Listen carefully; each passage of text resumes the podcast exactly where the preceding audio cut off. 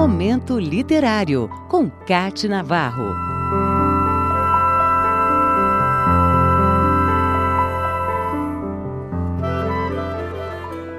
Uma pernambucana radicada no Ceará é a primeira mulher a ocupar o posto de presidente da Academia Brasileira de Literatura de Cordel em 32 anos de história da academia. Paola Torres assumiu em 2021 a cadeira cujo patrono era o poeta Manuel Monteiro e foi do músico e cordelista Moraes Moreira. Ela é professora de medicina da Universidade de Fortaleza e da Universidade Federal do Ceará. Descobriu o cordel ainda criança, quando na estante da casa da avó encontrou folhetos que foram da bisavó, uma portuguesa que vivia em Caruaru, lugar onde esse tipo de literatura sempre foi muito farto.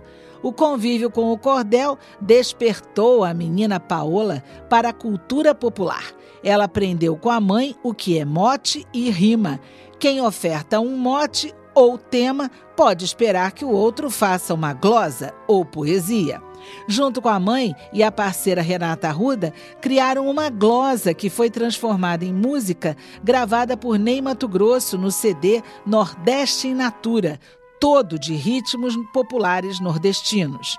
A escrita profissional de cordéis só começou para Paola Torres quando ela passou a lecionar nos cursos de medicina. Em 2010, ela viu a oportunidade de ensinar através do cordel. Em 2016, durante um pós-doutorado, o orientador a incentivou a escrever um livro autoetnográfico. A publicação foi intitulada Andei por aí narrativas de uma médica em busca da medicina. Paola, que é oncologista, já fez declarações em que afirma que a literatura de cordel ajuda na comunicação com os pacientes. Fica mais fácil explicar diagnósticos e tratamentos ou até como são as doenças. A riqueza das rimas e a descontração do cordel são elementos que auxiliam no diálogo. Paola Torres lançou também a obra Leucemia Sem Segredo, uma cartilha em cordel. E defende que o médico, antes de tudo, é um humanista. Então, a ocupação dela está de acordo com as artes e o desenvolvimento humano. O cordel é sua experiência com a arte literária.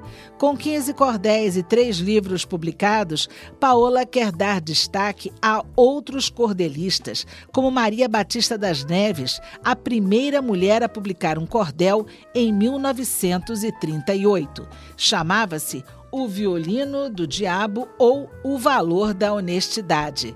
A cordelista assinou com o nome do marido, porque na época não era permitido que mulher escrevesse cordéis. Como homenagem, Paola Torres idealizou a Cordelteca, que leva o nome de Maria Batista das Neves, na Universidade de Fortaleza. A Cordelteca é hoje um centro de referência para visitas e pesquisas. Paola, como presidente da Academia Brasileira de Literatura de Cordel, tem desafios pela frente e, com seus versos, nos desafia a brincar com a poesia do cordel e sentir o valor dessa literatura tão nordestina, tão brasileira. Eu termino este momento literário com alguns versos de Paola em cordel. Eu agradeço aos leitores que vão ler esses meus versos, pois muitos são os processos dos quais somos condutores. Nós somos os detentores de um tipo de maestria que brota no dia a dia. Veloz como o pensamento, é perfeito o casamento da rima com a poesia. Momento Literário, com Cate Navarro.